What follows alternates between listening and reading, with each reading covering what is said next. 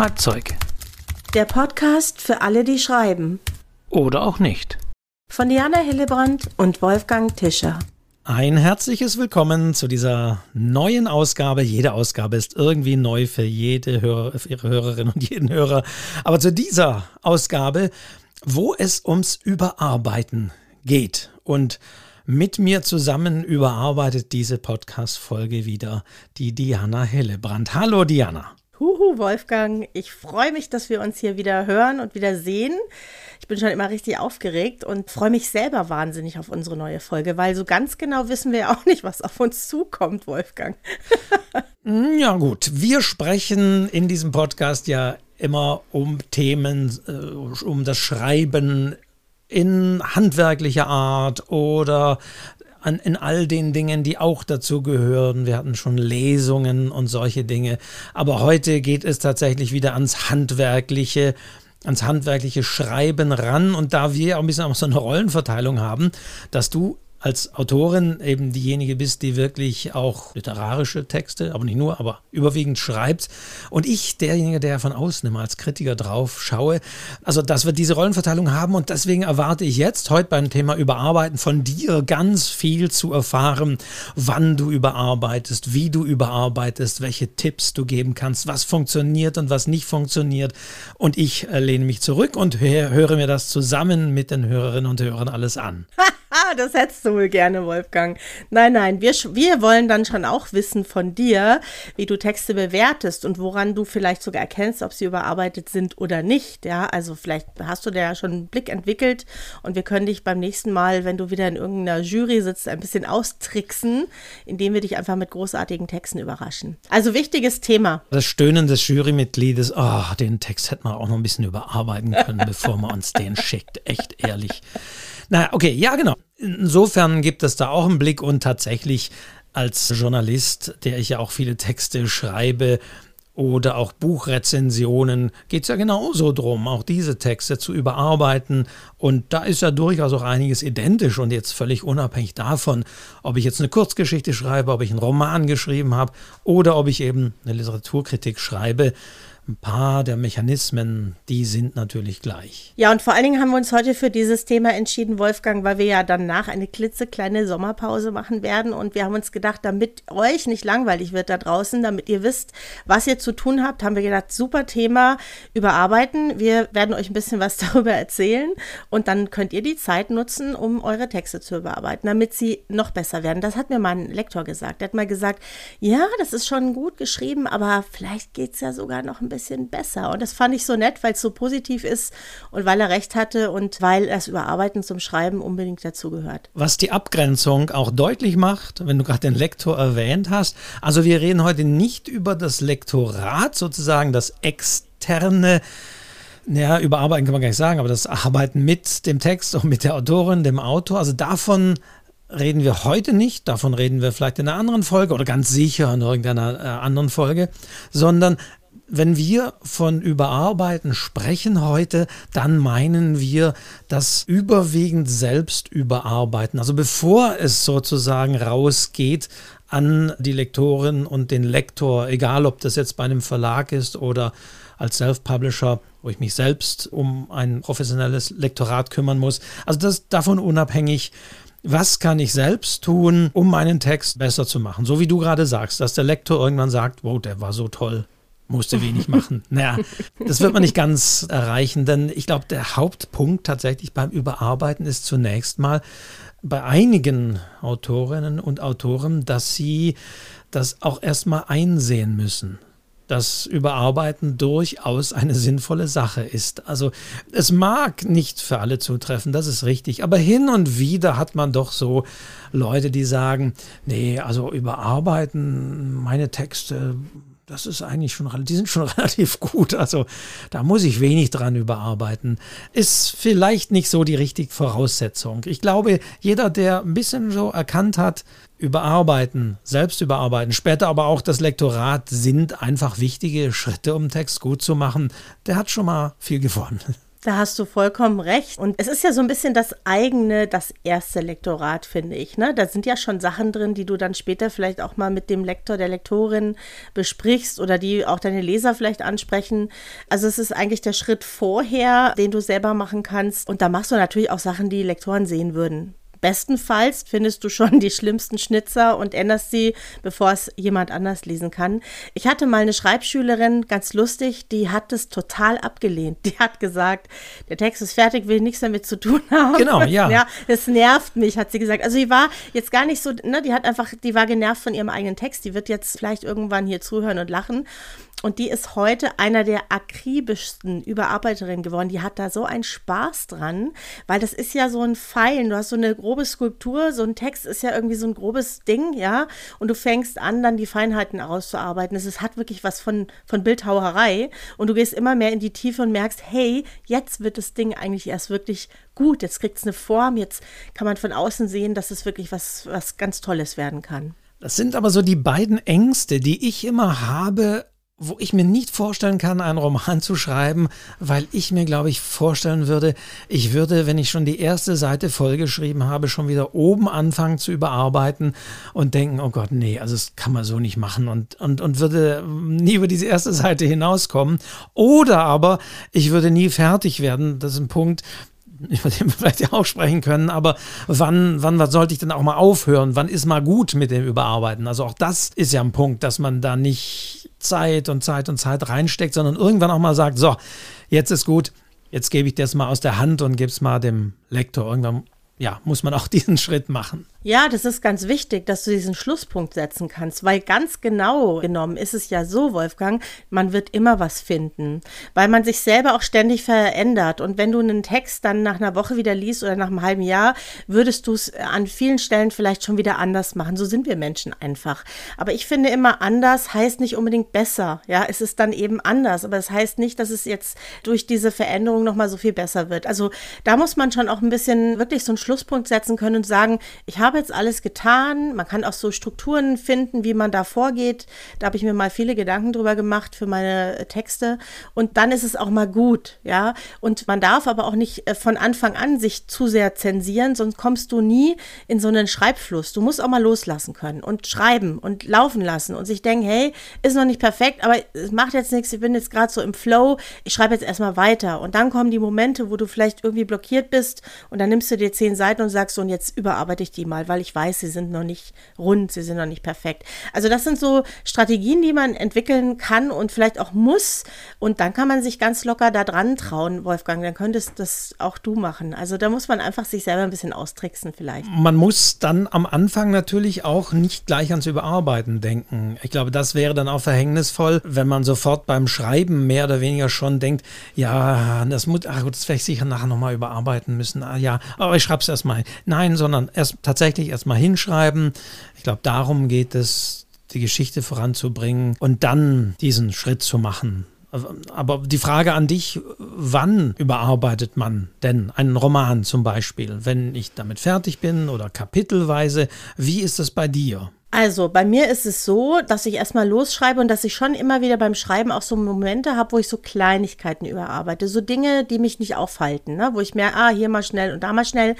Normalerweise schreibe ich ja ein paar Seiten und am nächsten Tag rufe ich mir diese Seiten wieder auf und dann lese ich die durch. Und während ich mir die durchlese, überarbeite ich schon ein bisschen, feile ich schon ein bisschen. Aber ich versuche mich gar nicht so lange damit aufzuhalten, sondern ich versuche dann relativ schnell wieder in den Text reinzufinden und weiterzuschreiben, weil du kannst dich ja verlieren. Ne? Ich habe manchmal manchmal Lektoren in meinen Kursen sitzen, die haben genau dieses Problem. Die verlieren sich in dieser Analyse und in diesem Überarbeiten und die machen einen Schritt vor und zwei Schritte zurück. Und du kommst nicht vorwärts. Du musst halt irgendwann in diesen Schreibfluss finden. Und wenn du dich immer wieder mit Überarbeitung auffällst, dann ist es wahnsinnig schwer. Und deswegen am Anfang so ein bisschen, ja, manche überarbeiten auch gar nichts am Anfang, manche ein bisschen mehr, aber auf jeden Fall nicht diesen Flow zu sehr unterbrechen, wenn man da mal drin ist. Weil überarbeiten kannst du immer noch. Und am besten brauchst du eh ein bisschen Abstand dafür. Also nicht sofort gleich immer in diesen Überarbeitungsmodus verfallen. Aber du machst es schon so Tag für Tag. Das höre ich auch von manchen Autoren, die sagen,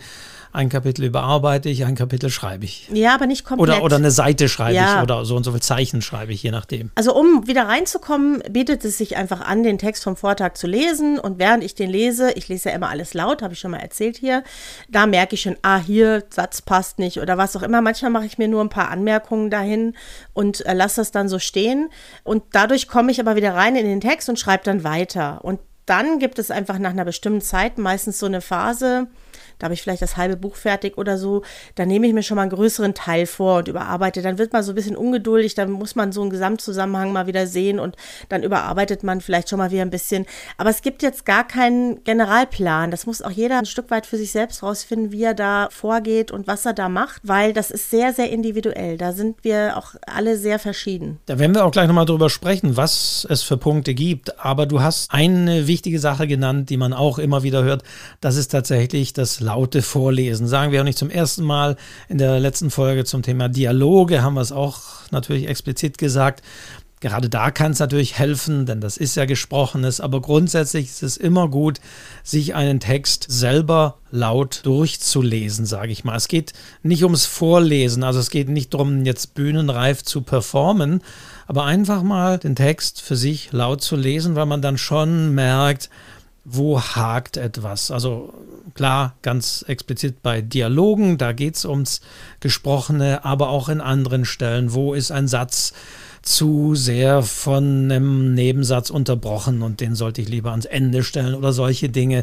Das höre ich wirklich, wenn ich mir selbst das Ganze laut vorlese. Aber wie gesagt, es geht nicht um Bühnenperformance oder sonst wie. Das ist, das glaube ich, ist eine wichtige Sache, ein wichtiges Mittel, ein wichtiges Hilfsmittel, Schwachstellen zu erkennen. Absolut. Und ich drucke mir übrigens diese Seiten, die ich laut vorlese, immer auch aus. Auch da, finde ich, hast du eine andere Wahrnehmung und du änderst ein bisschen auch die Sichtweise, weil du bist ja, wenn du schreibst, bist du Autorin und bist in deinem Text drin und wenn du dann anfängst zu lesen und laut zu lesen und diesen Text in der Hand hältst, dann wirst du so ein bisschen, rückst du ein Stück ab und wirst ein bisschen zum Leser und damit hast du eine andere Wahrnehmung dieses Textes. Ich glaube, damit hat es auch was zu tun. Und dann erkenne ich als Leserin meines eigenen Textes Fehler anders, als wenn ich sie, wenn ich sie schreibe. Das ist ganz lustig. Das ist einfach im Kopf passiert irgendwas anderes. Könnte man bestimmt auch messen. Ich kann sie auch ganz anders markieren, unterstreichen, durchstreichen, Anmerkungen machen, was zwischen die Zeilen schreiben. Auch das ist natürlich ein anderes Arbeiten als am Bildschirm und das muss man für sich eben auch rausfinden. Es ist sicherlich sinnvoll, sich einen Text auch mal auszudrucken und dann wirklich mit dem Bleistift da zu korrigieren, anstatt immer alles am Bildschirm zu machen. Ja, ich glaube, am Bildschirm überliest man Fehler tatsächlich etwas schneller und einfacher, als wenn man sich das ausdruckt. Das sagen mir übrigens auch Lektoren immer wieder, dass die das ebenso sehen, dass sie sagen, sie drucken sich's aus oder sie brauchen den Text gedruckt, weil sie dann eine andere Wahrnehmung für Fehler haben. Häufig entstehen so diese typischen Copy-and-Paste-Fehler dann auch dadurch, wenn man sagt, ah, ja, dieser Nebensatz, den packe ich ans Ende, aber dann stimmt irgendwie was anderes nicht mehr im Hauptsatz. Und da achtet man aber gar nicht drauf, sondern mm, konzentriert sich auf das ans Ende kopieren oder sonst wie. Ja, ganz klar. Also da ist das auf jeden Fall hilfreich oder kann es hilfreich sein, muss man für sich ausprobieren, tatsächlich mal einen Text auszudrucken und den ausgedruckt zu überarbeiten. Ganz herkömmlich. Ja, genau, so wie man es schon immer gemacht hat. Und manchmal sind die alten Sachen ja gar nicht so schlecht. Es ist aber auf jeden Fall, um, um da ein bisschen technisch einzusteigen, wenn man zumindest überarbeitet, digital, dann bietet fast jede Textverarbeitung, also das kann Word, das kann LibreOffice, das kann auch Papyrus, auf die Software werden wir auch nochmal zu sprechen kommen, die bieten alle einen entsprechenden Überarbeitungsmodus. Das heißt, das Programm protokolliert dann mit, was habe ich geändert, was habe ich gestrichen, was habe ich eingesetzt und so weiter und so weiter. Und diese Nachverfolgung nennt sich Nachverfolgung, also Word-Nutzer gehen da in, oben überprüfen, in diesem Stripe oben in dem Menü bei Word überprüfen und dann kann man da die sogenannte Nachverfolgung, klingt so wie so ein Detektiv immer. Und bei Papyrus haben sie auch so eine Lupe mit Schritten, ist da so das Icon-Symbol, die Nachverfolgung.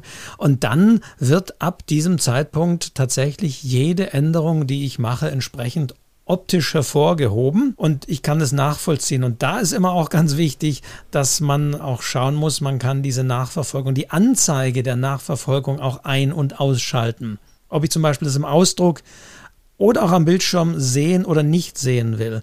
Weil dann sagen manche Leute, ja, nee, das schalte ich aber nicht ein, weil das ist ja schrecklich, das verwirrt mich, diese ganzen Linien und roten Symbole und so, das macht mich kirre. Ja, das ist auch richtig, aber ich kann die Ansicht auch ausschalten, dann wird trotzdem im Hintergrund das mitprotokolliert. Ich sehe es aber nicht gleich mit diesen schrecklich roten Markierungen.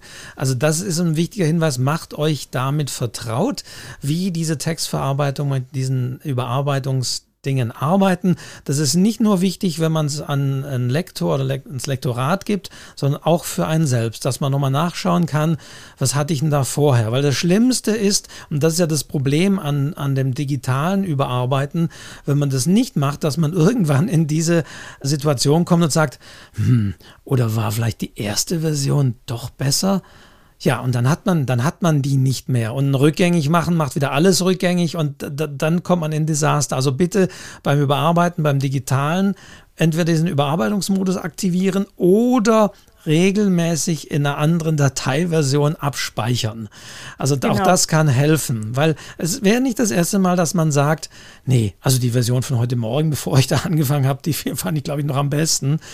Und wenn die dann weg ist, und das ist im digitalen eben leider der Fall, dann ist es blöd. Ja, das stimmt. Und ganz wichtig ist auch das, was du schon gesagt hast, Wolfgang, nämlich das Abspeichern verschiedener Versionen. Denn das eine ist, dass du nicht siehst, was du geändert hast. Und das andere ist, dass so eine Version auch mal kaputt gehen kann. Und dann kannst du auf eine andere vom Tag vorher zugreifen. Und das mache ich ganz akribisch, ja. Und die speichere ich ab. Das kann ich auch mal hier erzählen, weil das wissen auch viele nicht. Ich setze, also nach dem Titel, dem Arbeitstitel kommt bei mir das Jahr, dann der Monat, dann der Tag. Und wenn man das so sortiert, dann hat man immer die richtige Reihenfolge dann auch in der Datei und findet das ganz schnell und kann auch ganz schnell auf alte Versionen zurückgreifen. Und die sollte man möglichst irgendwo extern auch noch einmal abspeichern. Also wenn man es ganz richtig machen will. Weil ich habe das mal erlebt mit jemandem, der hat 150 Seiten verloren und die hat er nicht mehr wieder gekriegt. Also sie waren weg. Es war einfach beim Abspeichern ein Fehler entstanden und das hat den wirklich so aus der Bahn geworfen, dass ein tolles Buch letztendlich deswegen nicht fertig geworden ist. Fand ich sehr, sehr schade. Also ganz wichtig, Versionen abspeichern. Genau. Wir werden es ein paar Mal erwähnen. Es gibt Word natürlich, mit dem dann doch die meisten vielleicht noch arbeiten, aber immer mehr arbeiten auch mit Papyrus Autor. Das ist ein spezielles äh, Schreibprogramm, aber auch da wissen zum Beispiel viele nicht, dass diese Software tatsächlich ein sehr ausgeklügeltes Backup-Verfahren hat, das ja. also sowohl automatische Speicherung hat, als auch die Möglichkeit eben so wie du sagst, jetzt ist es die erste Version vor der ersten Überarbeitung. Und das ist die Version jetzt nach der ersten Überarbeitung, dass ich auch wirklich explizit mir das abspeichern kann und mir da keine großen Gedanken um Dateinamen machen muss. Aber wenn ich nicht damit arbeite, dann sollte ich das auf jeden Fall machen. Also bloß nicht anfangen, in der Datei zu überarbeiten, sondern vorher die Variante erstmal abspeichern und dann ans Überarbeiten gehen. Ja. Vorweg sozusagen jetzt ein bisschen die tatsächlich diese technischen Dinge, aber ich glaube, mhm. das ist sehr wichtig, dass wir jetzt nicht nur vom Überarbeiten sprechen, sondern eben auch vom Umstand, dass man vergleichen möchte. Und zum Beispiel Word auch bietet standardmäßig eine Möglichkeit zu vergleichen. Man kann also auch zwei verschiedene Dateiversionen sich die Unterschiede zeigen lassen. Wird jetzt hier zu weit führen, welche Menüpunkte und so weiter, da kann man das mal nachschauen.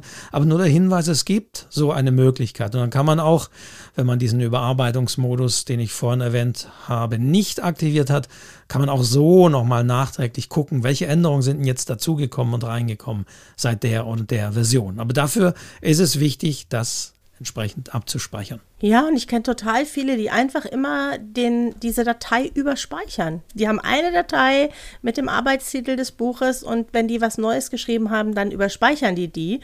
Kann ja gut gehen, kann aber auch mal richtig schief gehen, ne? wenn du was verlierst oder wie gesagt, diese Datei korrupt ist und sie einfach kaputt geht, dann hast du halt keine Alternative mehr. Ja, also in der Cloud speichern zum Beispiel. Also ja. auch das, äh, heutzutage hat man ja irgendwie so einen Cloud-Speicher, sei es jetzt ja. Dropbox oder iCloud oder was auch immer es da gibt. Also auch das kann, äh, weil wenn die Festplatte irgendwann nicht mehr mag, dann ist vielleicht alles weg. Äh, aber das ist natürlich ein genereller Hinweis, dass man immer irgendwo auf dem anderen Gerät noch eine Datensicherung vorhält. Für alle Fälle. Ja, ja habe ich auch schon erlebt. Festplatte kaputt und dann großes Drama. Aber ich finde es schon wichtig, dass wir das eben hier so am Anfang erzählen, weil ich glaube, dass für viele dieser Punkt des Überarbeitens noch viel schwerer wiederherzustellen wäre, als wenn man den Text jetzt verliert, ja, weil da gehst du so tief rein in die Analyse und das kriegst du dann im Nachhinein, wenn du das verlierst, auch nicht mehr so einfach hin, ne? Wo habe ich jetzt was geändert? Welchen Satz habe ich umgestellt? Das ist dann viel, viel schwieriger manchmal, als wenn man sagen würde, ich schreibe das jetzt einfach nochmal neu, weil ich weiß einfach nicht mehr, was ich alles geändert hatte, ne? Deswegen ist es schon ganz gut, wenn man da wirklich akribisch ist und das ordentlich abspeichert. Dann fangen wir jetzt an zu überarbeiten. Ja, Wolfgang, woran erkennt kennst du einen überarbeiteten Text? Du. Freaky. das ist, ja, Verrat uns deine Geheimnisse hier. Los. Naja, wir, wir haben ja so ein paar Dinge, die man grundsätzlich natürlich sagen kann. Und die können wir sicherlich auch alle mal durchgehen, die mir immer so auffallen. Aber mhm. das, wir hatten es oh, ja. ja. beim Thema Dialoge, haben wir drüber gesprochen. Wir verweisen da gerne auch mal auf die anderen Podcast-Folgen, wo ich eben denke, ah, den Dialog, den hätte man ein bisschen griffiger formulieren können. Oder wenn ich eben sage, ja, die berühmten Adjektive. Also man sollte wirklich auch jeden jedes Adjektiv oder Adverb äh, nochmal hinterfragen.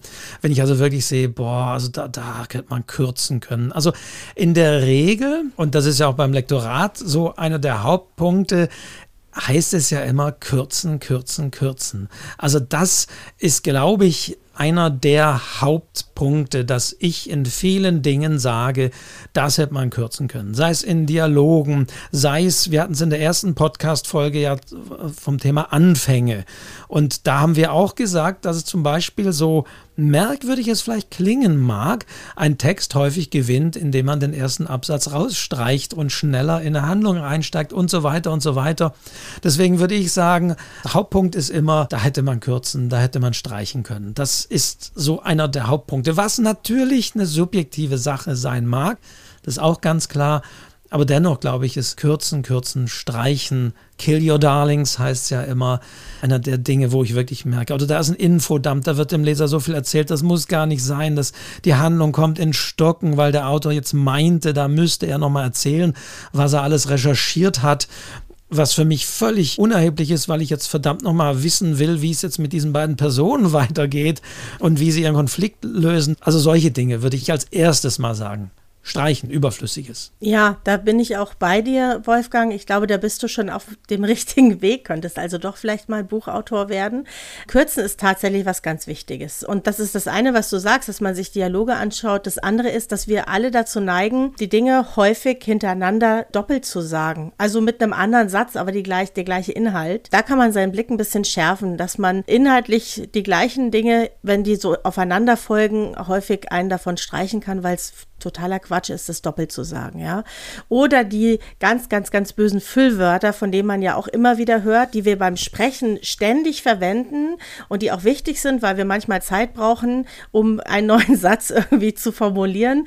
Aber im geschriebenen Text äh, sind sie eben, blähen sie auf und sind überflüssig und, und nehmen einfach auch die Stärke aus so einem Satz heraus, ja. Und deswegen sind Füllwörter häufig das Erste, was man kürzen kann. Ja, und da gab es früher mal eine tolle Seite, die gibt es inzwischen nicht mehr, das Schreiblabor.com. Ja, da konnte man einen Text eingeben und dann die Füllwörter erkennen. Die sind irgendwie offline, keine Ahnung warum. Aber Füllwörter sind sowas wie. Nenne, genau, nenne mal ein paar Füllwörter. Ich nenne mal, genau. ich nenne mal ein paar. Ne? Einerseits, des Öfteren, demnach, gänzlich, gleichsam. Ich bin jetzt nur bei G.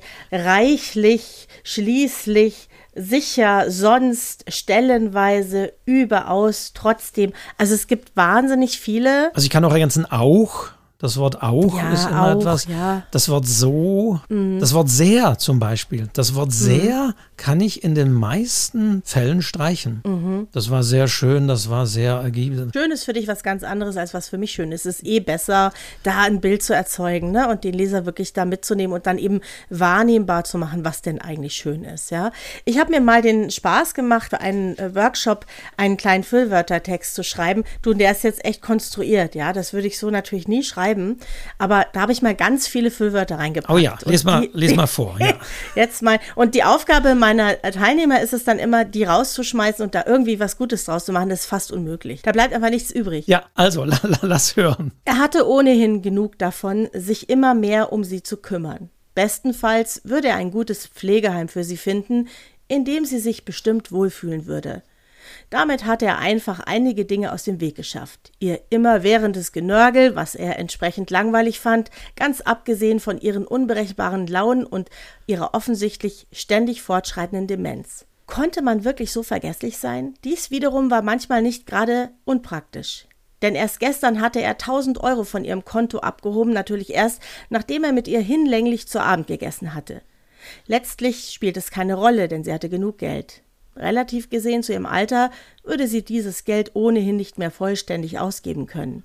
Dies wiederum gab ihm Hoffnung, sich eines Tages vollkommen aus dem Berufsleben zurückzuziehen und sich vielleicht, wohlgemerkt in wärmeren Gefilden, dem privaten Wohlgenuss hinzugeben.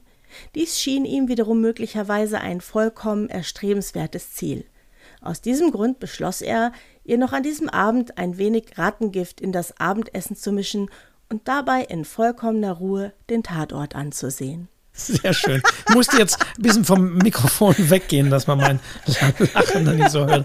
Ah, ja, ja, genau. Also, das ist so etwas, wenn, wenn jetzt jemand sagt, ja, ja, und? Das ist doch schön. Äh, das das schön. war doch jetzt okay. So, so ja. rede ich immer. so, so schreibe ich, so schreibe ich immer. Ja.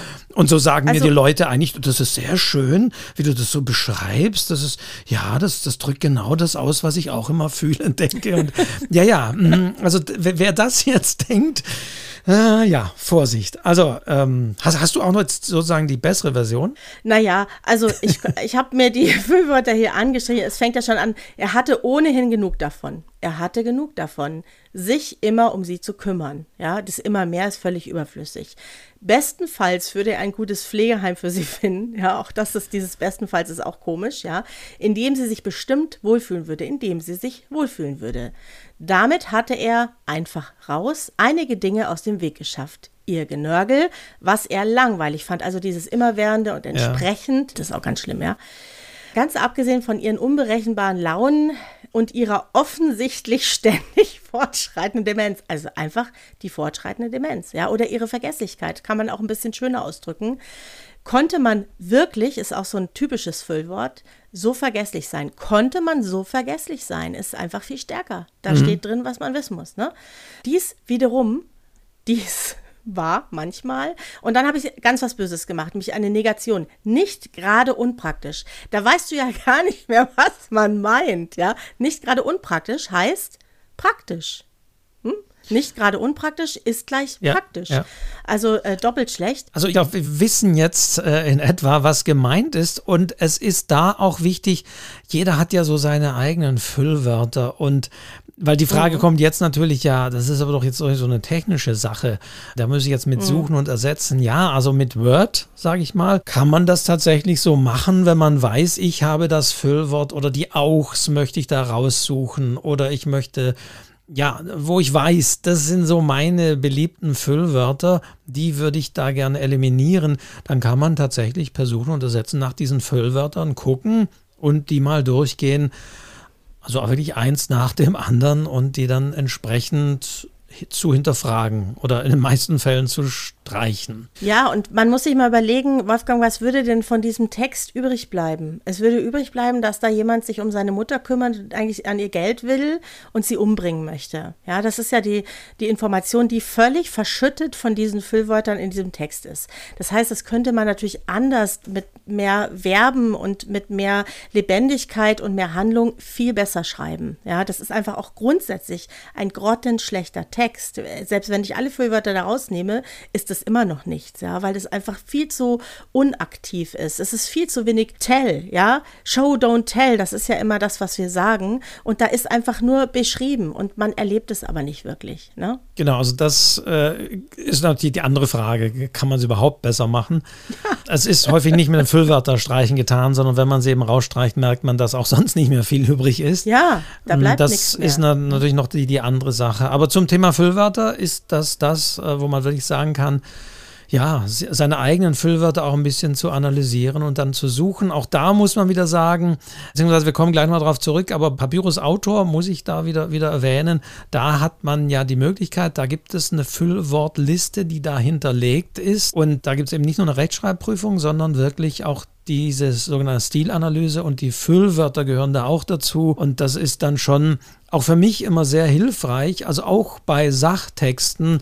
das mal einzuschalten und wirklich festzustellen, dass man viele dieser Wörter, die wir auch in der Alltagssprache, die ich jetzt vielleicht auch in diesem Podcast verwende, dass wir die nicht brauchen, dass wir die streichen können, dass der Text dadurch gewinnt und dass er vor allen Dingen, wie wir gerade gemerkt haben, im besten Falle konkreter wird. Weniger wischiwaschi, sondern in der Aussage konkreter, deutlicher, Griffiger. Äh, und einfach griffiger, genau. Ja, und, und jetzt eine kleine Einschränkung, die auch wichtig ist. Es gibt natürlich immer wieder Momente beim Schreiben, da brauchst du ein Füllwort. Also ein Beispiel, das mir einfällt, ist, wenn man sagt, eigentlich war sie schön. Da möchte ich diese Aussage ja in gewisser Weise in Frage stellen. Das kann ich fast nicht anders lösen als mit diesem eigentlich, ja. Es ist eigentlich eigentlich ein böses Füllwort an der Stelle, aber gezielt genutzt und dann hat es auch seinen, äh, seinen Zweck und dann hat es auch seinen Sinn, dann ist es auch völlig in Ordnung. Oder manchmal auch in Dialogen, ja, wo einfach Leute natürlich sprechen und da sind selbstverständlich immer mal wieder auch Füllwörter dabei. Letztendlich geht es wie immer beim Schreiben darum, das gezielt wahrzunehmen, gezielt einzusetzen und zu wissen, was man tut, ja. Und wenn ich merke, mein Satz weicht auf durch dieses Füllwort, weil ich irgendeine Aussage eigentlich in Frage stelle oder rausnehme, und das will ich in dieser Stelle nicht, ja, dann nehme ich es raus. Und wenn ich aber das Gefühl habe, doch, das hat ein, das hat schon eine Aufgabe, dann würde ich es drin lassen. Es ist immer schwer zu sagen, grundsätzlich alle Füllwörter raus. Das geht auch nicht immer. Das ist ja grundsätzlich auch im, im, im Alltagsreden. Wenn jemand sagen, sagt, ich würde jetzt gern nach draußen gehen, uns gegenüber sagt, ja, würdest du äh, gern nach draußen gehen oder willst du jetzt nach draußen gehen? Ja, ja doch schon. Ja, dann sag das doch. Äh, das ist das eine. Aber in einem Dialog in einem Text kann natürlich diese Aussage so eine gewisse Unsicherheit ausdrücken. Da haben wir es ja wieder, letzte Podcast-Folge, dass wir dadurch natürlich auch die Haltung der Personen charakterisieren. Also ganz klar, da sollte man natürlich nicht streichen, wenn man das bewusst einsetzt als ein ja, Dialogparameter einer Figur, die eben in solchen unklaren Sätzen redet als Charakterisierung dieser Figur, dann sollte man das und muss man das natürlich drin lassen, ganz klar. Genau, und da muss man dann eben bei diesen Autorenprogrammen, sei es Papyrus oder auch andere, eben aufpassen, weil das würde angezeigt. Ich weiß aber, dass Papyrus, ich muss jetzt Papyrus nehmen, weil ich damit selber schreibe, eine Einstellungsmöglichkeit hat, zu sagen, in den Dialogen schließe ich das aus. Finde ich ganz praktisch, ja. Da merkt man, da sitzen Leute dran, die da wirklich auch was mit dem Schreiben zu tun haben, weil das eben in Dialogen doch immer mal wieder vorkommt, dass man Füllwörter ganz bewusst benutzt und das auch gut passt. Und all diese Dinge sind eben tatsächlich nur Hilfsmittel. Also auch. Mhm. Also wir haben so ganz klare Dinge, wo man sagen kann, auch zu lange Sätze beispielsweise sollte ich vermeiden mit, mit fünf Nebensätzen. Ich, ich bin eben kein Thomas Mann. Dann ein bisschen kürzer, prägnanter formulieren. Wenn aber das wiederum auch da zu einer Figur passt oder sogar die Eigenart des Ich-Erzählers ist, dann ist das natürlich eine Methode, die man da bewusst einsetzt. Oder an andere Punkte, ich glaube, das müssen wir nicht so ausführen, aber das ist der typische Nominalstil, das Beamtendeutsch äh, unter Berücksichtigung der Voraussetzung der Zahlung einer gewissen Grundgebühr sehen wir und so weiter. Wir kennen das, also der, äh, der dieser sogenannte Nominalstil, also Hauptwörter, auf den ich natürlich auch verzichten achten sollte.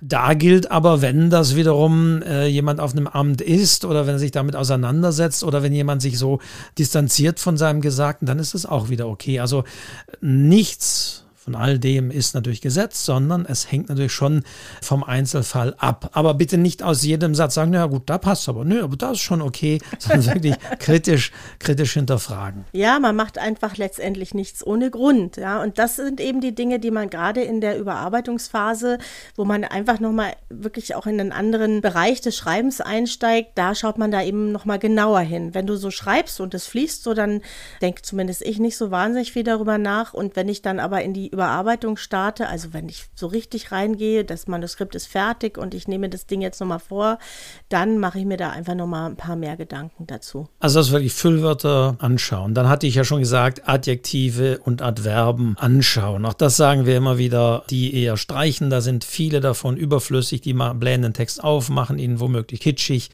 manchmal, je nachdem, wenn man das entsprechend vorträgt, auch lächerlich, ohne dass man das als Autorin, als Autor selbst gemerkt hätte. Also auch da bitte jedes Adjektiv und Adverb hinterfragen. Nicht streichen, sondern auch gucken. Wenn es heißt, sie begann zu kochen und nahm die grüne Schürze von der Wand, ist die Frage, warum muss ich jetzt erwähnen, dass die grün ist? Wenn sie noch eine rote hat, die sie nur dann anzieht, wenn sie gleichzeitig Liebeskummer hat oder sonst wie, dann hat das im Liebesroman jetzt ein Zeichen. Ah, sie nimmt die grüne Schürze, hat also kein Liebeskummer oder sonst wie. Aber ansonsten immer hinterfragen. Also das ist etwas, wenn man sich gerade bei Adjektiven da immer die Frage stellt, ist es ein Unterscheidungsmerkmal? Er öffnete die knarrende Tür. Aha, heißt das, der Raum hat zwei Türen und eine davon knarrt und eine knarrt nicht, dann wäre das sozusagen wichtig, dass er die Knarren öffnet. Aber ja, also da bitte hinterfragen, ob das wirklich notwendig ist und dann auch da streichen. Da bin ich immer so ein bisschen auf dem Weg, dass ich sage, ungefähr die Hälfte meiner Adjektive streiche ich wieder. Das merke ich aber auch, wenn ich den Text dann eben durchlese und mir laut vorlese, dann merke ich das relativ schnell, was nicht sein muss, muss nicht sein. Und andere Sachen, der rote Porsche, weißt du, ein roter Porsche ist halt ein roter Porsche und ist halt kein silberner Porsche. Und da finde ich es schon wichtig, dass es eben ein roter Porsche ist, ja. Also gerade bei Farben, die ja häufig auch nochmal eine andere Wahrnehmung bringen für den Leser, kann man sich das immer mal wieder überlegen, da auch bewusst mit umzugehen. Ansonsten bin ich persönlich eine Freundin der starken Verben. Ja, Verben sind für mich total wichtig. Also wenn ich alles rausgeschmissen habe und mir den Text angucke, dann gucke ich mir die Verben an, weil so wie wir das früher in der Grundschule gelernt haben, die Tunwörter, das Tun, es tut sich was, es ist Handlung, ja, es passiert etwas. Das ist eigentlich für mich persönlich immer der Moment, wo Texte stark werden, wenn Verben da drin sind, dann ist was los im Text. Das ist auch der Gegensatz zum Nominalstil. Eher ein Verb dann verwenden, mhm. ein aktives Wort verwenden, statt mhm. auf äh, Hauptwörter zu setzen. Ganz klar aktiv formulieren, also Passivkonstruktionen äh, sich anzuschauen. Da muss man natürlich für alles so ein bisschen einen Blick natürlich auch auf seinen eigenen Text entwickeln. Also darum geht es tatsächlich auch. Wenn ich das am Anfang noch nicht sehe, muss ich diesen Blick da auch ein bisschen drauf entwickeln und zu sagen, oh ja, das ist ein passiver Satz, das kann ich aktiver formulieren und so weiter.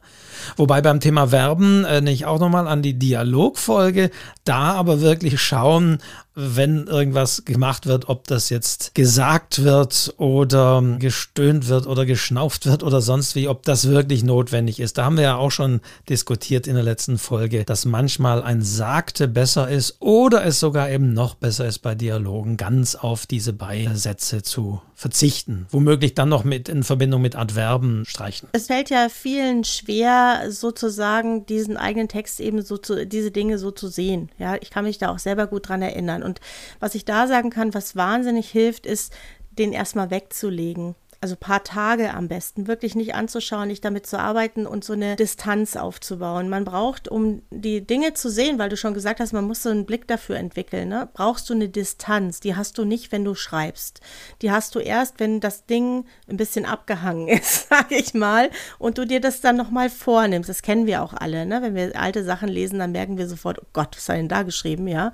Das liegt einfach an dieser Distanz, die man inzwischen hat. Also ich lasse Texte wirklich liegen paar Tage, manchmal sogar Wochen und mache in der Zwischenzeit irgendwas anderes, recherchiere schon fürs neue Buch oder was auch immer. Nach dem Buch ist vor dem Buch und andersrum auch.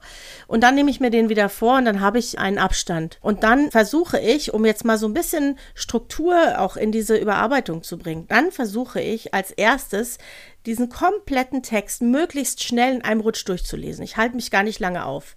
Dann sehe ich so Zusammenhangfehler, da fallen mir so grobe Schnitzer auf, so Dinge, die ich sonst vielleicht auch überlesen würde, ja, oder so Strukturfehler oder wenn ein Kapitel irgendwie schwach wirkt im Gegensatz zu den anderen, da brauchst du so einen großen Überblick, den hast du nur, wenn du das Ding wirklich mal so am Stück liest. Und wenn mir da was auffällt, mache ich mir immer nur Vermerke in den Text. Ich fange nicht an, das zu überarbeiten. Ich versuche den wirklich einmal en bloc zu lesen, weil diesen Moment hast du nie wieder. Das haben übrigens immer die Lektoren, weil die das ja auch das erste Mal dann komplett lesen.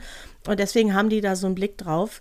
Und das kann man dadurch erreichen, dass man sich nicht auffällt. Und dann gehe ich ins Detail und dann schaue ich mir die Füllwörter an und dann schaue ich mir die Dialoge an und dann habe ich so eine Struktur eben. Okay, ja, ja. Ja, also aber und viele, viele, die das hören, sagen, Gott, was für eine Arbeit. Ja, ja, ja, macht euch diese Arbeit, das ist total wichtig, weil wenn man das auslässt, dann übersieht man Sachen, dann ist das Ding nicht rund. Der liebe Titus Müller, lieber Kollege von mir, hat mal gesagt, der erste Wurf ist immer der miese Erstentwurf, der Rohentwurf und dass das dann so schön dahingeschrieben steht, das ist einem vielen Überarbeiten auch geschuldet letztendlich. Also das es geht uns, glaube ich, allen so und dann braucht man so eben diesen Abstand und das erstmal alles wahrnehmen zu können. Von einem gewissen Genre haben wir, glaube ich, in dem Podcast überhaupt noch wenig geredet, aber auch da ist Überarbeiten extrem wichtig. Das ist schlichtweg auch Lyrik, Gedichte. Geil. Also ja. gerade da erlebe ich immer wieder, dass Leute sagen, oh, jetzt habe ich das, was ich so gefühlt habe, da äh, rausgeschrieben und genau das, genau so ist es. Und ich glaube, wenn man mit ernsthaften Lyrikern gesprochen hat, es gibt, ich weiß nicht von, von wem aus, aber der, der hat mal gezeigt, wie man wirklich bei Lyrik feilen muss, weil da kommt ja auch noch Rhythmik dazu oder eine gewisse Form oder ist das Bild wirklich stimmig, was ich da eingesetzt habe oder nicht und so weiter und so fort. Also gerade auch gute Lyrik und gute Gedichte macht es aus, dass das wirklich, und wenn es nur ein Vierzeiler ist oder sonst wie, dass da wirklich zu feilen ist an Nuancen, wo man wirklich verschiedene Verben nochmal austauscht, ob das vielleicht besser passt oder nochmal andere Welten öffnet. Also gerade bei Lyrik, wenn da wenn man ein Gedicht rausschreibt, dann ist das schön und gut, weil man damit vielleicht gerade in dem Moment seinen Liebeskummer mal aufgeschrieben hat und das ist schön und gut und ist eine psychologische Sache. Aber daraus wirklich einen besseren Text, besseres Gedicht zu machen, das verlangt Feilen, Überarbeiten und an der Rhythmik. Also auch da lautes Lesen. Wenn ich in der Jury sitze von Lyrik und lese mal laut vor, dann merke ich sofort, das holpert an dieser Stelle. Das merkt man doch. Wie kann das sein, dass die Autorin, der Autor das nicht gemerkt hat. Das geht, aber das kommt immer wieder vor. Und also deswegen auch mal da der Hinweis, dass wir es nicht nur von Kurzgeschichten, aber gerade das Feilen an Gedichten, das ist auch eine Sache für sich und kann auch sehr zeitintensiv sein im Verhältnis zur Textmenge. Wolfgang, ich fühle mich gerade so ertappt. ah, weil das Wie, du schreibst auch Gedichte? Na, ich habe meine Anfänge des Schreibens, die ersten Jahre waren nur Lyrik. Ich habe nur Lyrik geschrieben, viele, viele Jahre.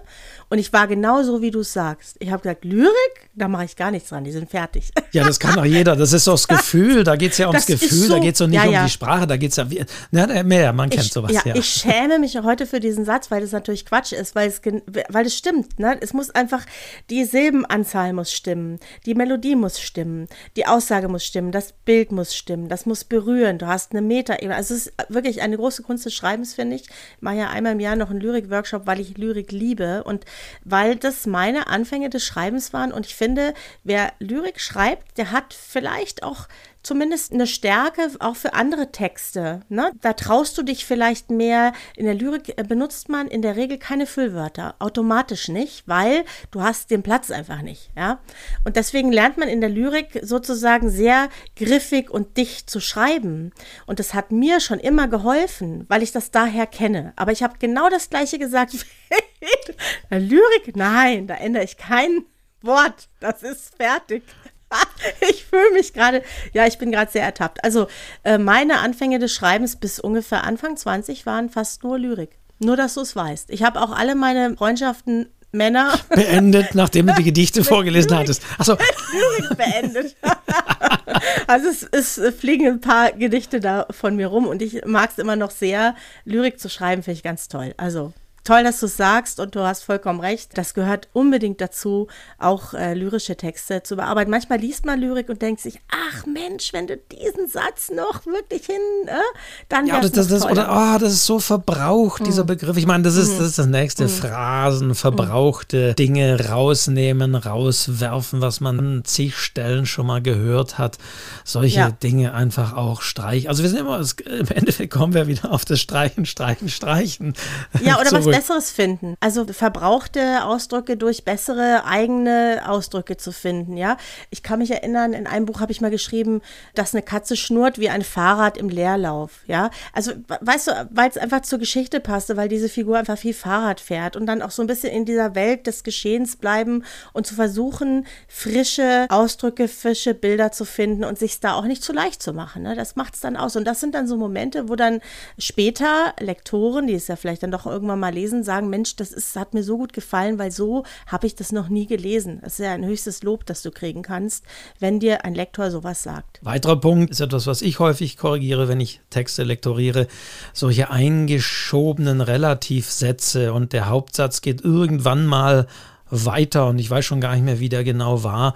Die gewinnen schlichtweg, indem man dann den Relativsatz einfach ans Ende anschließt und nicht meint, man müsste jetzt nochmal drei Informationen in irgendwelche äh, Nebensätze reinbauen. Also das ist auch so ein Punkt. Das berühmte Mark Twain, der gesagt hat, im Deutschen ist das ja so berühmt, dass man so ein Verb dann auch trennt und irgendwann kommt dann das vergessene Teil nach, nach Kilometern. Also auch da ist es häufig sinnvoll, so Relativsätze, die eingeschoben sind, einfach ans Ende zu setzen. Ja, oder zwei Sätze draus zu machen in Gottes Namen. Ja, wenn ich schon merke, ich komme selber kaum klar, verstehe meinen eigenen Satz nicht. Übrigens können das Juristen sehr gut. Ich war ja lange Rechtsfachwirtin. Die haben ja manchmal Sätze, da weißt du am Ende nicht mehr, was sie am Anfang gesagt haben. Ich habe mir gelegentlich erlaubt, da einfach zwei oder drei Sätze draus zu machen. Und dann plötzlich funktioniert das und plötzlich hat das eine Klarheit. Und ich finde, eh ein guter Stil, gerade jetzt in der Belletristik, hat auch immer wieder was mit einer Dynamik zu tun, wo du kurze Sätze hast, lange Sätze hast, hast auch so eine Melodie eigentlich dieser Geschichte. Und ich persönlich finde es immer schön, wenn sich das auch ein bisschen abwechselt, ja. Und wenn ich schon merke, hey, der ist jetzt so lang, ich einfach zwei draus und dann habe ich plötzlich zwei griffige, coole Sätze da stehen. Das ist manchmal die bessere Wahl. Und dann lasse ich das Komma einfach mal, hebe ich mir fürs nächste Mal auf, weißt du? Ja, ich fünf Infos, die ich reinsetzen ja. muss, die gar nicht notwendig sind. Also das hatte ich auch schon erwähnt. Also generell auch da, was ist wirklich notwendig? Welche Information muss wirklich gegeben werden an dieser Stelle für die Leserinnen, den Leser? Also da hatten wir es ja auch schon. Auch da bitte also nochmal hinterfragen. Also nicht denken, da habe ich jetzt ewig für recherchiert und das ist wahnsinnig wahnsinnig interessant, was ich selber bei meiner eigenen Recherche rausgefunden habe. Und deswegen möchte ich das schon im Text haben, weil das schon wichtig wäre, auch für die Leserinnen und Leser zu wissen. Aber wenn man sagt, ja, aber für die Figuren, für die Handlung ist es völlig unerheblich. Es muss, muss nicht sein. Also das ist ja, auch immer so ein Punkt, ja. Weniger ist manchmal mehr, ne? Also muss man einfach so sagen. Was ich mir auch immer anschaue, Wolfgang, sind so Übergänge. Was ich auch ganz wichtig finde, sind so Cliffhanger und Übergänge. Also zum Beispiel von einer Szene in die nächste oder von einem Kapitel in das nächste. Und wenn ich das überarbeite, schaue ich dann wirklich nur auf diesen Aspekt. Dann sage ich mir so, jetzt habe ich mir die Dialoge angeschaut. Als nächstes schaue ich mir die Übergänge an. Und dann gucke ich mir an, wie höre ich auf, wie fängt das nächste Kapitel an. Ich persönlich bin nicht so eine ganz große Freundin von diesen krassen Cliffhanger. Cliffhangern, also wo du wirklich aufhörst und das nächste Kapitel startet ganz woanders, wie das haben wir, glaube ich, auch schon mal gesagt, Dan Brown und so machen. Ja, also manche Thriller-Autoren, da ist es ja wirklich beim kürzesten Kapitel muss am Ende noch irgendein Cliffhanger, ein Knalleffekt stehen und dann Überblendung. Ja, ja. So ein bisschen Lindenstraße, ja, mhm. genau. Und du kannst, natürlich ist es sehr spannend, du kannst eigentlich nicht aufhören zu lesen, aber für mich ist es so unbefriedigend, wenn ich gar nie weiß, wie eine Szene zu Ende geht. Aber grundsätzlich kann man schon sagen, dass so Szenenenden und, und Kapitelenden schon eine Rolle spielen. Also die sollen dich ja dazu führen, auch weiterzulesen. Und häufig ist es bei mir so, dass ich da den letzten Satz, den ich gerade geschrieben habe, nochmal streiche. Bin wir wieder beim Streichen, ja. Weil ich merke, der Satz davor ist eigentlich ein super Ende für dieses Kapitel, für diese Szene. Das lasse ich jetzt mal so stehen.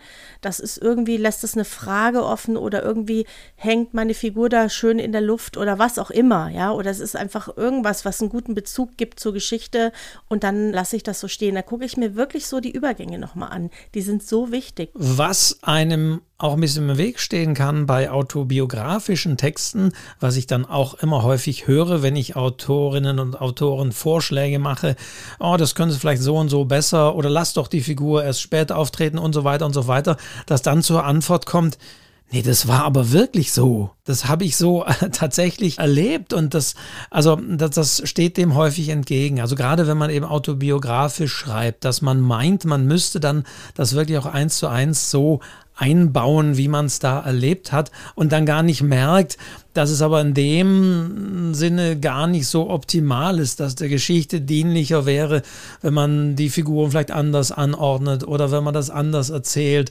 und so weiter und so weiter. Also das steht häufig dem immer im Wege. Also man muss sich bewusst machen, selbst wenn ich in eine fiktive Geschichte irgendwas reinbringe, was tatsächlich so passiert ist, was ich mir vielleicht sogar in mein Notizbuch reingeschrieben habe, wo ich sage, oh, das muss sollte ich unbedingt mal in der Geschichte, das, da sollte man mal einen Roman von schreiben, so diese übliche Aussage, dass man dann aber ein bisschen unwillig ist, so etwas zu ändern, weil das ja tatsächlich so passiert ist. Aber von außen sehe ich, ja, das mag zwar sein, aber es dient nicht der Geschichte oder es schwächt in dem Moment die Spannung und, und solche Dinge. Also das ist auch immer ein wichtiger Punkt, sich trauen, auch mal Dinge zu ändern, von denen man eigentlich sagt, ja, das war aber wirklich so. Ja, genau. Also ich finde auch, man sollte sowohl was so Infos angeht, als auch ist es jetzt wirklich so passiert oder ist es nicht passiert, immer gucken, was, was ist für die Geschichte und für den Leser. Ne? Es ist dem völlig wurscht, ob das so war oder nicht. Manchmal ist das wahre Leben ja total unglaubwürdig unglaubwürdig, ja, auch wenn es so gewesen ist, oder es ist einfach langweilig. Und ich versuche ja, äh, was Besseres draus zu machen und da auch eine gewisse einen gewissen Unterhaltungswert vielleicht zu haben, dass man eben auch weiterlesen möchte. Und da darf man sich ein Stück weit dann auch von der, und muss man wahrscheinlich auch sich ein Stück weit von der Realität entfernen und da auch eine gewisse Freiheit haben, dass das Ganze letztendlich eine runde Sache wird. Also wo du gerade auch Zufälle zum Beispiel sagst, Zufälle sollten ja, außer man ist Paul Auster, in Büchern nicht unbedingt eine Rolle spielen, weil das eben unglaubwürdig ist. Also wenn dann zufällig gerade jemand vorbeikommt, vorbeikommt und hilft oder sonst wie.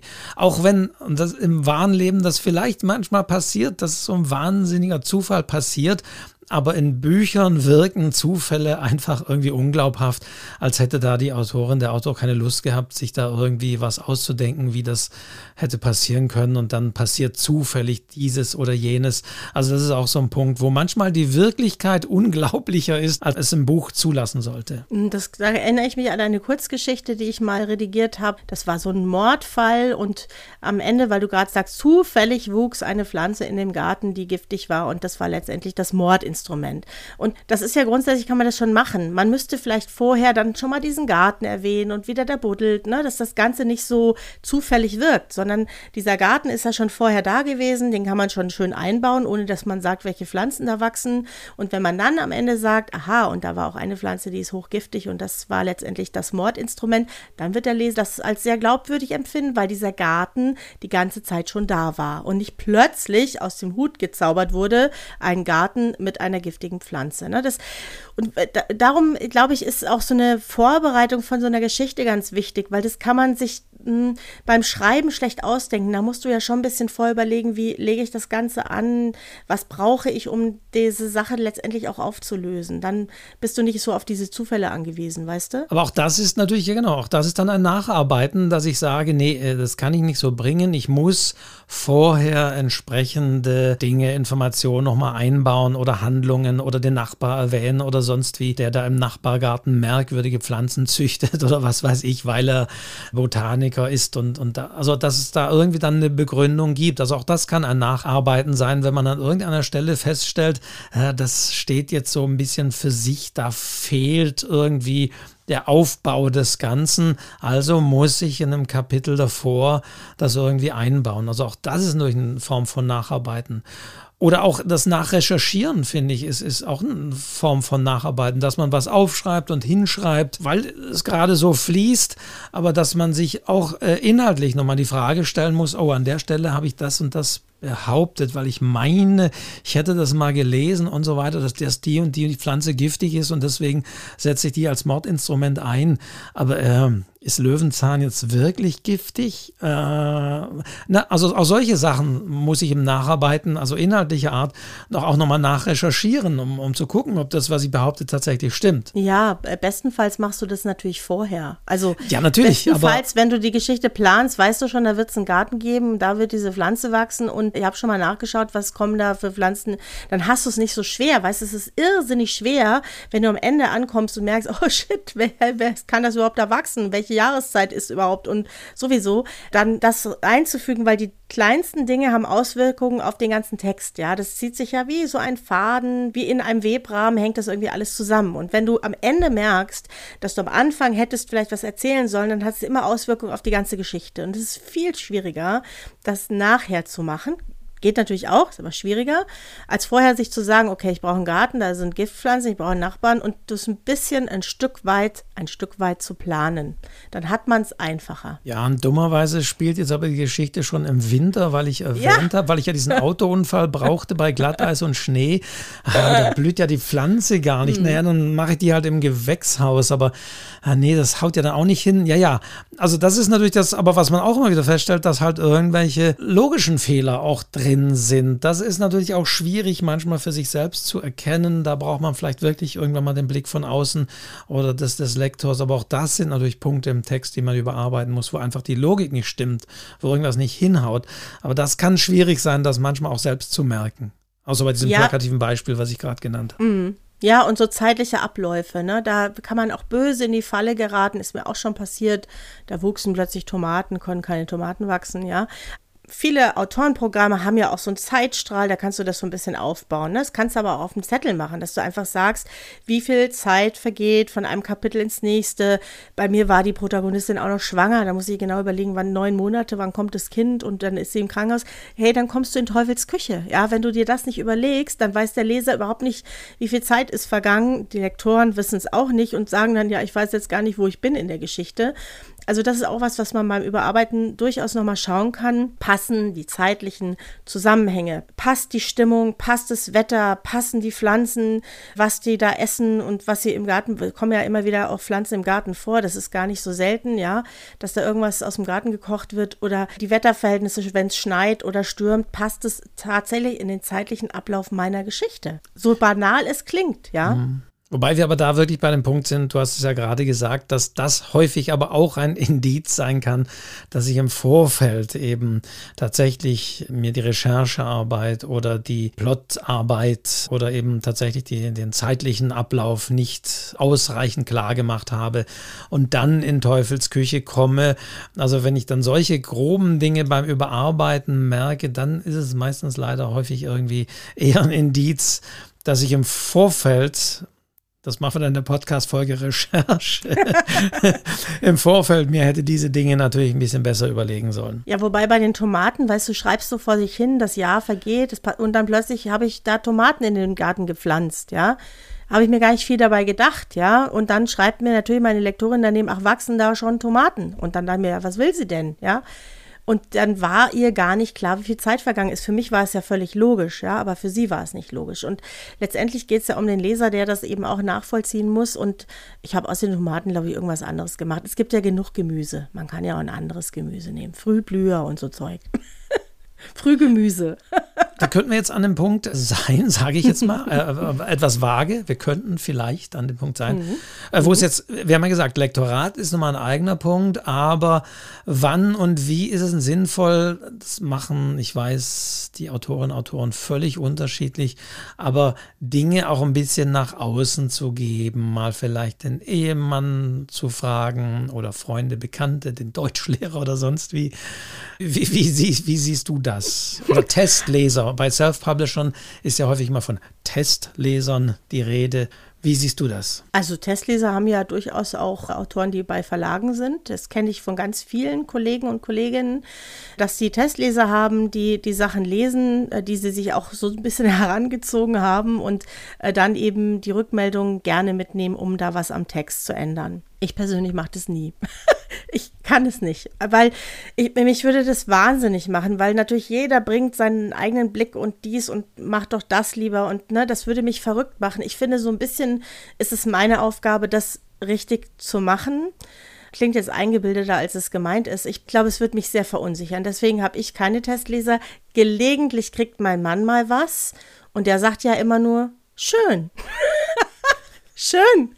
Weißt du, schön. Das ja. kann er sich sonst so hinschmieren. Das hilft natürlich überhaupt nicht. Das heißt, man sollte sich auch Testleser suchen, die in der Lage sind, das auch auszudrücken, was nicht sie meinen oder was. Nicht der, ja, ja, ja. Aber, also diese Frage finde ich aber tatsächlich auch immer spannend. Also ich stelle sie mhm. wirklich aus eigenem Interesse in, in Interviews auch auf der Bühne den Autorinnen und Autoren mhm. sehr gerne. Mhm. Wie sieht es denn aus? Wer ist denn ihr erster Leser oder ihre erste Leserin? Das ist also sehr spannend.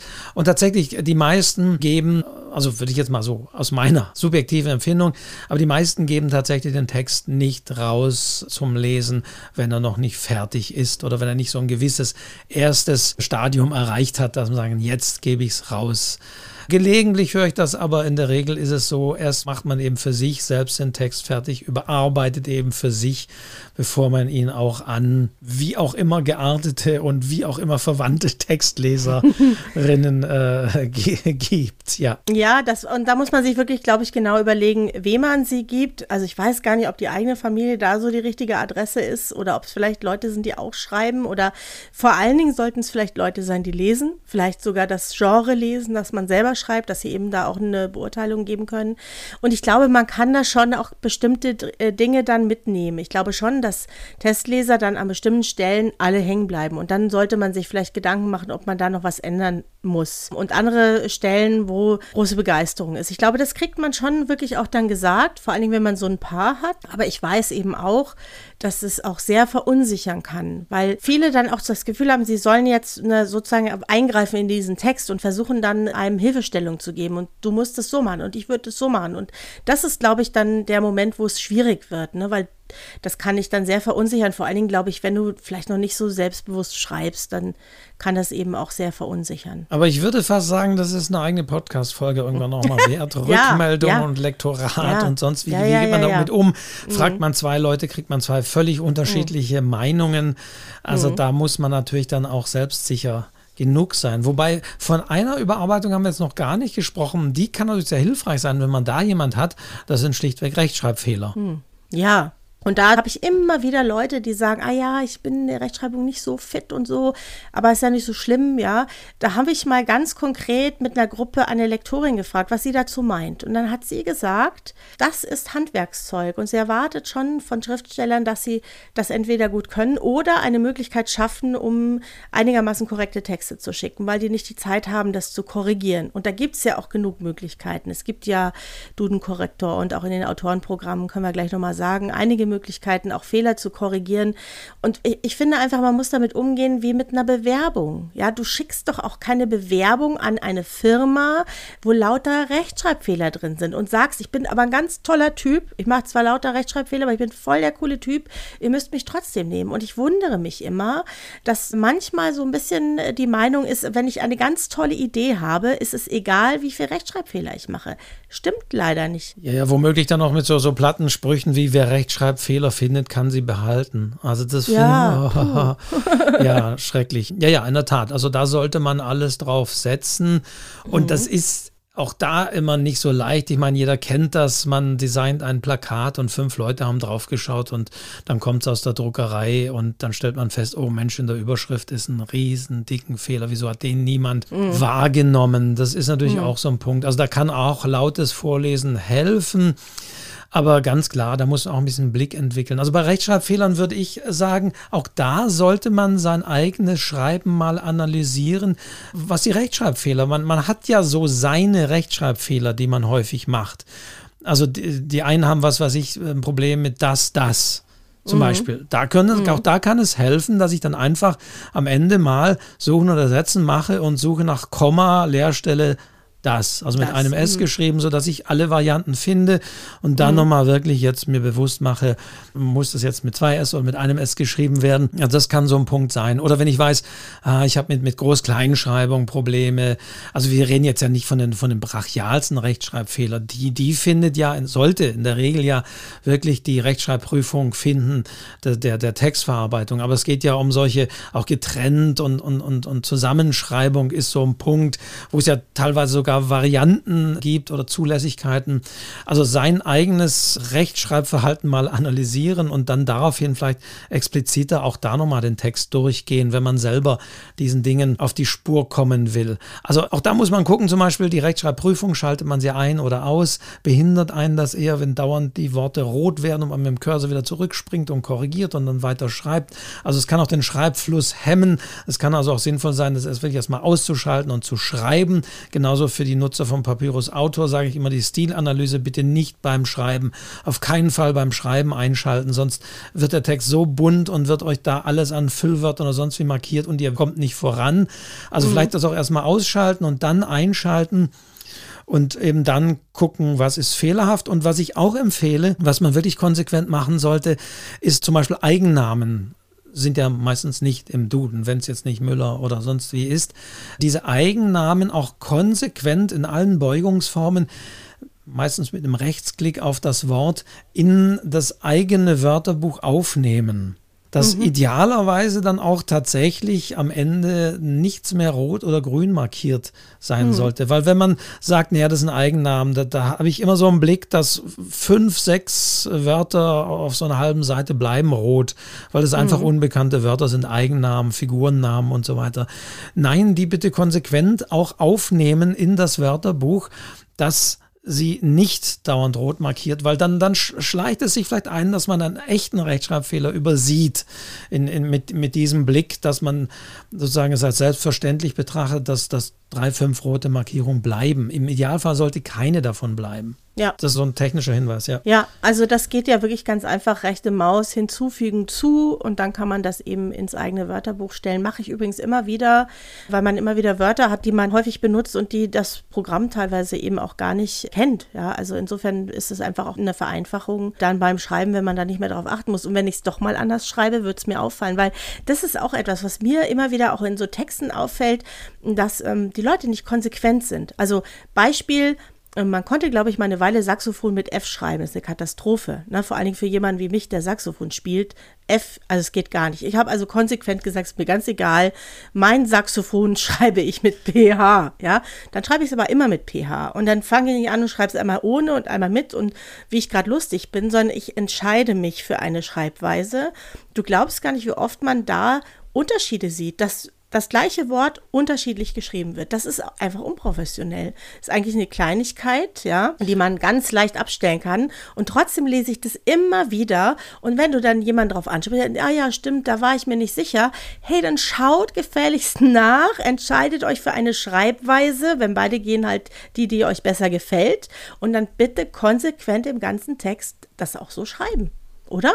Also auch da genau klassischer Fall von Suchen und Ersetzen, wenn ich mir nicht sicher bin, ah, habe ich das mal mit Bindestrich geschrieben oder habe ich das mhm. Wort zusammengeschrieben? Auch das sind ja immer so Fälle. Auch da, gerade äh, die, die Bindestrichverwendung ist ja das relativ dem Autor überlassen, wenn das Wort nicht zu ungetümmäßig plötzlich wird. Aber eben, dann konsequent beide mhm. Varianten auch nochmal zu suchen, mit Suchen und Ersetzen und zu gucken, ist das einheitlich und sowas auch zu vereinheitlichen. Das ist auch ganz klar. Auch Terminologien, das ist, also nichts ist nerviger, das kenne ich auch mal bei Lektoraten, wenn man sieht, man, da hast du es aber so geschrieben und plötzlich schreibst du das Wort so, mhm. mal mit, mal mhm. ohne Bindestrich. Also das sind alles so Dinge, die man mit dem Suchen und Ersetzen auch finden kann. Ja, und man ist auch mit dem Auge, weißt du, und das sind ja so Dinge, die du häufig auch wahrnimmst, wenn du so einen Text anschaust. Auch so Dinge wie, sind da Absätze drin, sind Einrückungen drin, wie ist das mit den Dialogen gemacht? Also das sieht einfach auch viel schöner und ruhiger aus, wenn das einheitlich ist. Auch Nummerierungen zum Beispiel, ne?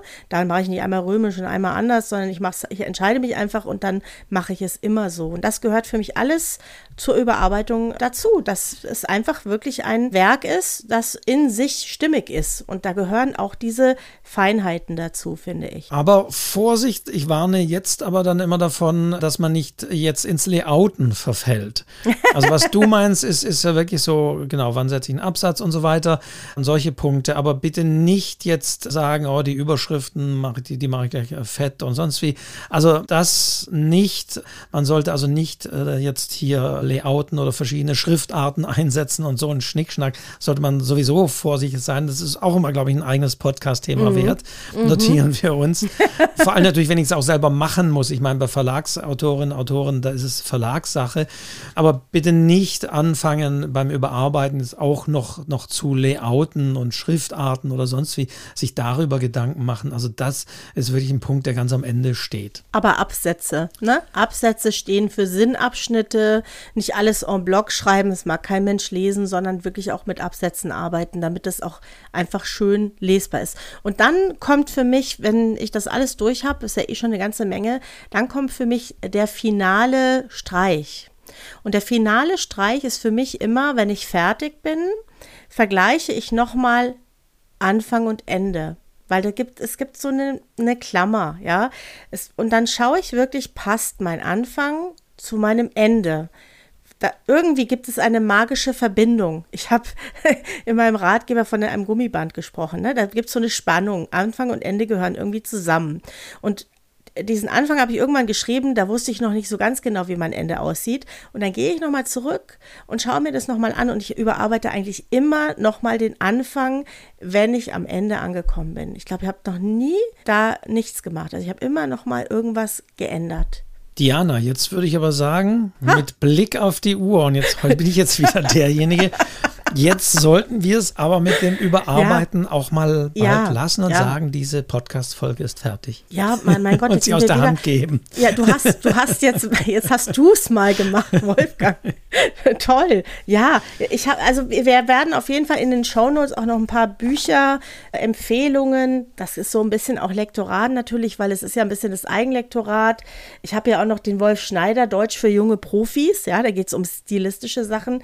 Ich habe auch den Duden, Handbuch der Zeichensetzung. Ja, Zeichensetzung ist ja auch irgendwie fast schon das Musikinstrument, auf dem wir spielen, wenn wir schreiben. Ja, da kann man ja auch ganz viel machen. Könnte man auch mal eine eigene Podcast-Folge ja, machen. Ist fast selbstverständlich für uns, aber manchmal wundert man sich auch, wenn man irgendwie Leerzeichen vor Ausrufezeichen und sowas findet. Ja. Hm. Ja, und wir haben so viel. Wir haben ein Semikolon, wir haben ein Ausrufungszeichen, es wird, wir haben einen Gedankenstrich. Häufig sehe ich immer nur drei Punkte, verstehst du? Da könnte man ja auch mal ein bisschen bewusster mit umgehen. Auch das gehört für mich zur Überarbeitung vielleicht ein Stück weit dazu. Das setze ich auf jeden Fall in die Show Notes und auch vom lieben Kollegen Andreas Eschbach, der hat so einen Textüberarbeitungs Sag mal, wie es richtig heißt, Wolfgang. Also es heißt, äh, genau, es, es, durfte nicht Text TÜV heißen, weil der TÜV ja. gesagt hat, das ist eben keine offizielle TÜV-Sache. Mhm. Deswegen heißt es jetzt äh, Text ÜV, dieser Text. Text mhm. Und das steht für Textüberarbeitungsvorbereitung. Das ja. ist eine Theorie, die Andreas Eschbach mal äh, für ein Seminar an der Bundesakademie in Wolfenbüttel entwickelt hat erschien dann später auch noch in ein, der, der Literaturzeitschrift die Textart, genau, gibt es, glaube ich, mhm. nicht mehr. Mhm. Da ist es auch nochmal erschienen, 2000 sieben war das mittlerweile schon. Mhm. Und das ist sehr interessant. Da hat er sich eben all diese Überlegungen auch gemacht, wie kann ich das selbst im Vorfeld an meinen Text analysieren und besser machen. Und man muss mhm. auch erwähnen, dass eben dann die Macher von äh, Papyrus Autor, dem Programm, was wir auch schon öfter erwähnt haben, dann diese Eschbachschen Überlegungen genommen haben und die tatsächlich in die Software, in die Stilanalyse eingebaut haben. Die ist mittlerweile natürlich seit 2007 auch weiterentwickelt worden.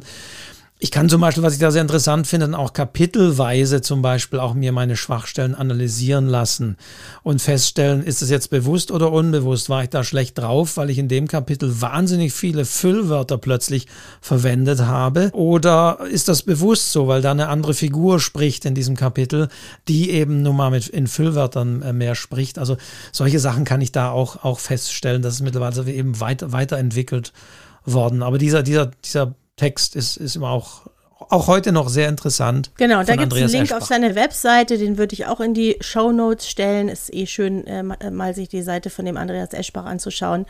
Der schreibt ja auch ganz tolle Bücher. Also das würde ich reinsetzen und dann entlassen wir euch sozusagen in die weite Welt unserer Sommerpause und eurer Überarbeitung, oder Wolfgang? Ja, das machen wir. wir aber auf ein paar Dinge weisen wir noch hin. Also für diejenigen, ja. die sozusagen zeitnah diesen Podcast hören, man muss ja mal dran denken, es kann ja auch schon sein, für einige gibt es keine Sommerpause. Sommerpause, weil sie das eh mhm. eh verspätet hören. Mhm. Aber für die zeitnahen Menschen am 26. September sind wir dann mit der nächsten Folge wieder da.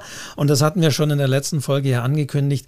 Da, das ist so ein bisschen so eine, so eine Party, so eine Willkommensfolge dann wieder, so ein Special, weil wir von den vielen, vielen Rückmeldungen, die gekommen sind mittlerweile, also vielen, vielen Dank dafür, also ja. also allen nochmal da draußen, die Fragen, die da gestellt wurden, ein bisschen so nacharbeiten, ein bisschen aufarbeiten, ein bisschen so durchgehen. Ja, und als Bonbons gibt es ja dann noch von unserem kleinen Schreibwettbewerb, den wir gemacht haben, dass wir da ein paar Gewinnertexte sozusagen ja. auch vorlesen und ein bisschen mhm. kommentieren. Da werden Windmühlen sprechen. Also da freue ich mich auch sehr drauf, auch auf die Fragen von Lasst euch Windmühlen sprechen. Lasst, lasst Windmühlen sprechen. ja, genau. Also da freue ich mich sehr drauf. Das wird eine ganz besondere Folge und damit starten wir dann sozusagen auch wieder in unseren zweiwöchigen Rhythmus, um dann eben wieder alle zwei Wochen unseren schönen Podcast zu machen, Wolfgang. Ja, und dann machen wir noch was anderes zusammen. Ach so? Ja. was machen wir? Wolfgang, wir machen so viel zusammen. Was machen wir noch zusammen? Ja, lange nicht lange, aber be lange bevor Herbst, wir die Idee ja. zu, ja, be ah. bevor wir die Idee zu diesem Podcast hatten, Stimmt. hatten wir gesagt, wir machen mal eine andere Sache zusammen, obwohl wir gar nicht da zusammen sind, sondern als Webinar tatsächlich ein äh, Papyrus-Webinar, aber ein sehr, sehr spezielles. Es folgt eine kleine Werbeeinblendung. Werbung, Werbung. Werbung, genau. eigene Werbung aber. Unser Sache. toller Papyrus-Workshop online. Du erzählst alles, was man über Papyrus wissen muss, weil du bist der Papyrus-Freak und ich werde mit den Teilnehmern eine Kurzgeschichte schreiben und wir pflegen die direkt aller Minute, habe ich immer gesagt, in dieses Programm ein. Boah, das wird toll. Also das war mal die Idee, weil einige wissen es vielleicht, ich mache ja äh, Papyrus-Webinare, also unabhängig äh, von den Anbietern, aber sozusagen die, die Seminare kennen. Also das werde ich eins zu eins da auch machen. Aber wir haben mal gesagt, wir wollen tatsächlich diese, diese Dinge wie eben die Stilanalyse, das Überarbeiten und so weiter, aber auch die Figuren-Datenbank, die wollen wir einfach ein bisschen plastischer machen, als das nur zu erklären. Und deswegen gibt es da an zwei Wochenenden ein Webinar weil wir wissen ja leider immer noch ein bisschen unklar. Ich bin froh, dass wir es in dem Sinne als Webinar machen, so sehr ich mich auch freuen würde, mal nach München zu kommen. Ja. Und Zeit. das wieder mal gemeinsam vor Ort zu machen. Aber das ist ja immer noch ein bisschen unklar. Deswegen ist es ganz klar, es wird ein Webinar sein. Das heißt, es gibt aber euch auch allen die Möglichkeit, da teilzunehmen. Und damit, also wollen wir jetzt gar nicht so viel Werbung machen. Link Nein. packen wir auch in die Show Notes, machen wir. wo es Informationen dazu gibt. Das brauchen wir jetzt hier nicht nochmal ausbreiten. Da kann man das, also mir ist nur wichtig, also dass ich die Papyrus-Sachen natürlich auch in meinem Papyrus-Webinar, nicht, dass da jemand dann sagt, ach, das ist ja das Gleis, hatte auch schon mal. Ja, ja, das ist mein Anteil und dann dein Anteil ist der, der Schreibtrainerin und wir werden konkret dann an Kurzgeschichten arbeiten. Damit man das Programm einfach auch mal benutzt, das ist eigentlich die Idee, ne? dass man das wirklich aktiv benutzt in dem Moment, wo man das auch erklärt bekommt. Also das ist noch der Hinweis genau auf die zweite Sache, aber ansonsten können sich alle auf den 26. freuen. Ich freue mich auf jeden Fall drauf. Ja, und ich auch, weil ich finde, es macht einfach weiterhin ganz, ganz viel Spaß, auch für uns, auch für mich, dich hier immer wieder, wir sehen uns ja auch, zu sehen und mit dir über die Dinge des Schreibens zu sprechen. Das gibt mir auch wahnsinnig viel. Finde find ich wirklich toll, auch immer deine Sichtweise kennenzulernen. Und deswegen freue ich mich auf jeden Termin mit dir, Wolfgang. Ist wirklich immer ganz großartig. Nutzt die Sommerpause zum Überarbeiten von Texten ja. oder von neuen Texten, aber nutzt sie gerne auch für Feedback und Rückmeldungen oder wenn ihr jetzt erst diesen Podcast Schreibzeug entdeckt habt und ihr hört noch ältere Folgen. Also ihr könnt jetzt wirklich Fragen stellen, auch noch zu älteren Folgen. Oder hast du das und das gesagt, aber wie ist das mit dem und dem? Also sehr gerne. Wir werden dann am 26. so eine kleine Wiedersehensparty mit all den Fragen und Dingen hier machen, packen, reinpacken, zusammenschnüren, vorbereiten, durchführen am 26. September, wenn wir uns nach der Sommerpause dann wieder hören. Ja, freue ich mich drauf. Wolfgang, wir haben jetzt doch wieder so lange gequatscht. Das ist immer wir dasselbe werden, mit es uns. Ist, es ja, pendelt sich nun mal ein. Es pendelt sich ein. Ja, es ist, ein. Wir müssen einfach feststellen, dass es, also das ist natürlich auch das Schöne, man stellt immer wieder fest, es ist eine Tat, selbst bei Dingen, wo wir sagen, diesmal machen wir überarbeiten, das kriegen wir unter einer Stunde hin, dass es doch sehr viele Aspekte und Dinge gibt, die da dazugehören und da wäre es natürlich schade, die alle unter den Tisch fallen zu lassen. Uns gehen die Worte nicht aus, lieber Wolfgang. Und das ist doch schön so. In diesem Sinne wünsche ich dir einen schönen Abend und freue mich auf baldiges Wiedersehen. Hören. Ja, Diana, dir auch und allen da draußen, die zuhören, auch. Habt einen schönen Sommer, genießt den Urlaub oder genießt die Einsamkeit im Büro, wenn ihr durcharbeitet oder im Homeoffice oder wie auch immer. Habt eine schöne Zeit. Wir freuen uns, euch alle gesund wieder zu hören. Hören. Bis bald. Ja, macht's gut. Tschüss. Tschüss. Ciao.